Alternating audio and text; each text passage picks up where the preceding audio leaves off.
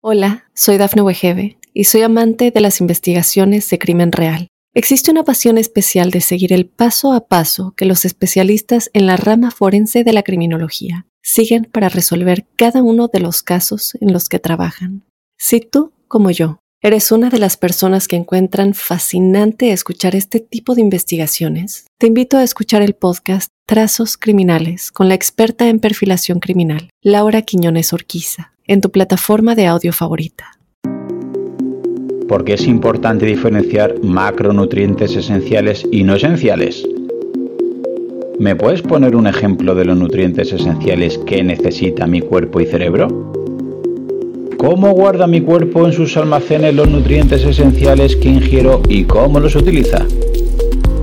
Como ya vimos en el capítulo anterior, me explicaron que el cerebro es graso y a la vez que todas estas dudas me iban inundando en la asignatura de nutrición deportiva, empezamos a ver las distintas pautas que recomendaban en aquella época. Pero antes de aplicar pautas, la profesora hizo una primera pregunta. ¿Cuáles son los macronutrientes y cuántos hay? La respuesta era muy fácil, las sabíamos todos, eran estos tres, hidratos de carbono, carbohidratos o glúcidos, grasas o lípidos o conjunto de ácidos grasos y proteínas o protidos o conjunto de aminoácidos. Muy bien, os voy a hacer una segunda pregunta. De los tres tipos, ¿cuál es el más importante para nuestras funciones metabólicas? Esta también parecía muy fácil. La grasa teníamos entendido que nos engordaba y nos creaba ataques cardíacos, aunque ya hemos visto en la serie de colesterol que no es así exactamente y te dejo en comentarios. La proteína te fastidiaba el hígado y los riñones, como también hemos visto en el canal, es otro mito y también te lo dejo en comentarios. Y el hidrato de carbono te daba energía y la glucosa era el alimento del cerebro, se suponía. Así que la respuesta era evidente, los hidratos eran la fuente de combustible ideal para todos nosotros. Pero la profesora nos hizo reflexionar y explicó un concepto básico. Dentro de los macronutrientes hay un tipo que son esenciales, es decir, que el cuerpo no puede sintetizarlos por sí solo y debemos adquirirlos a través de la dieta sí o sí. Y también hay macronutrientes no esenciales. Nuestro organismo los produce a partir de otros componentes, por lo que no es necesario adquirirlos con los alimentos. Y nos puso la siguiente clasificación sobre macronutrientes esenciales y no esenciales, lo cual me iba a abrir los ojos.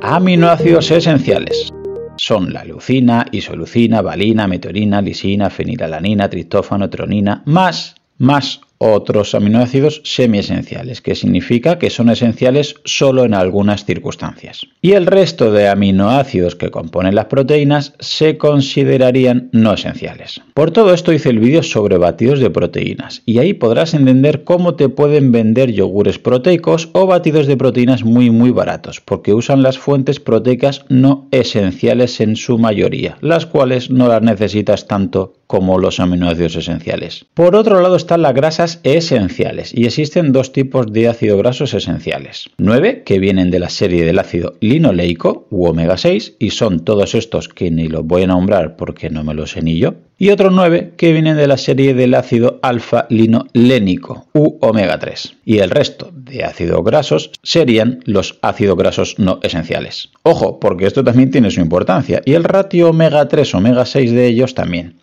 Pero para ello también te lo dejo en comentarios. Y ahora vamos a los hidratos de carbono. Esenciales. No hay ninguno. No, no, no busques. No existen. No hay esenciales. Tarde mucho tiempo en creerlo y en asumirlo todos son no esenciales. Tu cuerpo no necesita que comamos glucosa, ni azúcar, ni hidratos de carbono en la dieta, porque si los necesitara, algunos de ellos serían esenciales. Y no hay ninguna clasificación que ponga que hay un solo tipo de hidrato de carbono como esencial. Ni uno, ni la glucosa, ni el azúcar. No, no, no. ¿Y? No por lo que repito, no existen hidratos esenciales y mucho menos azúcares. Este fue un punto de inflexión, porque seguía escuchando que el cerebro se alimentaba de glucosa, pero estudiaba que era un órgano compuesto por grasa y agua y que no necesitamos comer ningún tipo de hidrato ni de azúcar porque no son esenciales. Sin embargo, sí que debía comer un tipo de aminoácidos y de ácidos grasos porque sí son esenciales para vivir. La respuesta de un compañero fue, ¿y las vitaminas y los minerales? La profesora nos contestó que las podíamos sacar de carnes, huevos, pescados, quesos, frutos secos, semillas, mariscos, etc., pero que la mejor fuente eran frutas, hortalizas y verduras para las vitaminas hidrosolubles. Por ahora la glucosa y los azúcares no tenían ninguna función en el organismo. Sigamos. Almacenes de alimento en nuestro cuerpo. En nuestro cuerpo tenemos de media 2.000 calorías aproximadamente en un almacén de glucosa llamado glucógeno, con una textura y forma parecida a un puré de patatas. Como máximo podemos rellenar de media 400 gramos en músculos y 100 gramos en hígado, con lo que tendremos 500 gramos de glucosa en forma de glucógeno. 500 gramos por 4 calorías que supone el hidrato de carbono son 2.000 calorías como máximo. Cuando no ingieres alimentos, se supone, se pone en marcha tu organismo para poder usar glucosa de este almacén. Con estas 2.000 calorías que tenemos de media, podríamos pasar sin ingerir ningún tipo de alimento aproximadamente 24 horas, desde 16-18 hasta 30-32 según varios factores. Pero es que por otro lado tenemos otro tipo de almacén. Ahora hablamos de la grasa. Individuos muy delgados pueden almacenar más de 50.000 calorías en forma de grasa. Recordemos que un gramo de grasa equivale a 9 calorías, mientras un gramo de hidrato equivalía a 4. Como vemos, tenemos dos tipos de almacenes o tanques de energía. Uno de glucosa, que nos renta 2.000 calorías como mucho, siempre y cuando tenga los depósitos de glucógeno llenos, y otro de grasa, que como mínimo nos podrá dar 50.000 calorías en el menor de los casos. Primera pregunta del millón. Si nuestro cuerpo prefiere realmente utilizar glucosa como energía, ¿no crees que hubiera desarrollado mecanismos para almacenar más glucosa todavía? ¿Por qué extraña razón tenemos tan poca cantidad de glucógeno en el cuerpo? ¿Por qué extraña razón puedo acumular grasa de manera ilimitada?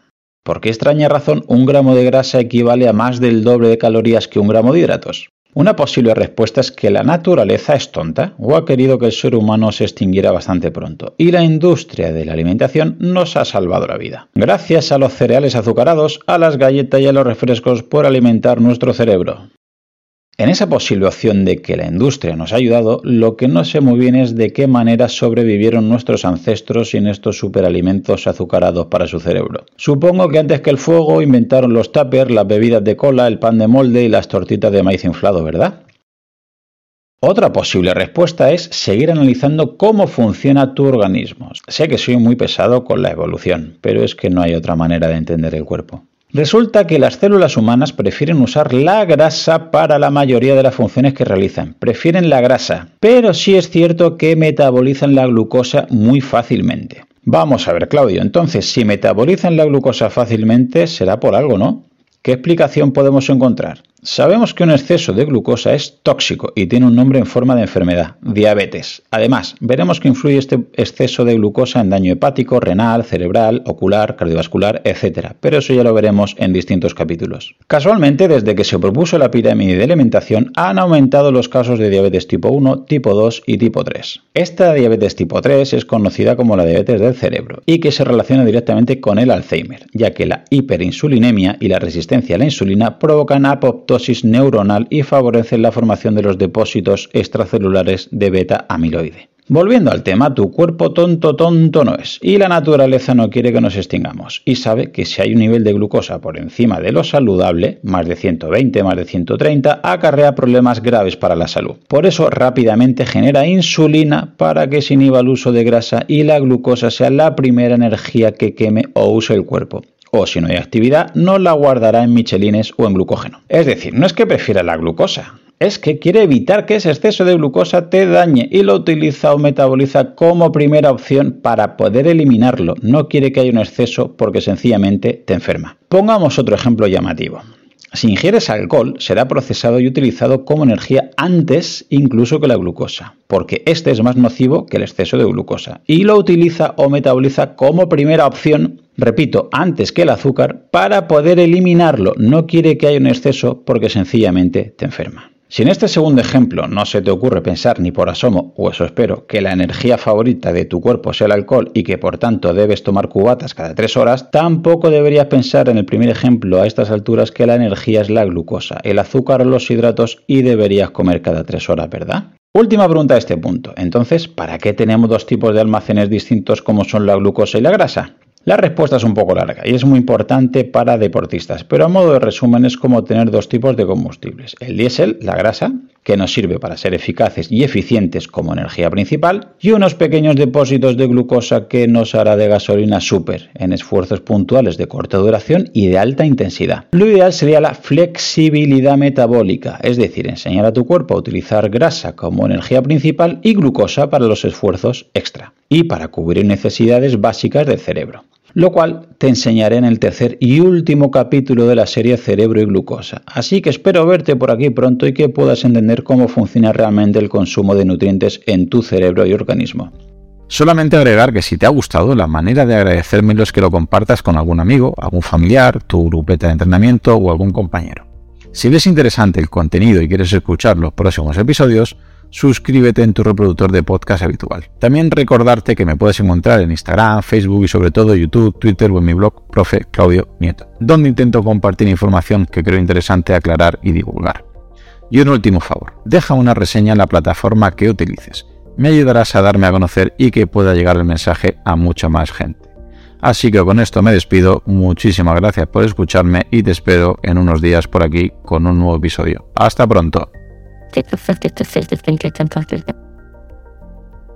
Hola, soy Dafne Wegebe y soy amante de las investigaciones de crimen real. Existe una pasión especial de seguir el paso a paso que los especialistas en la rama forense de la criminología siguen para resolver cada uno de los casos en los que trabajan.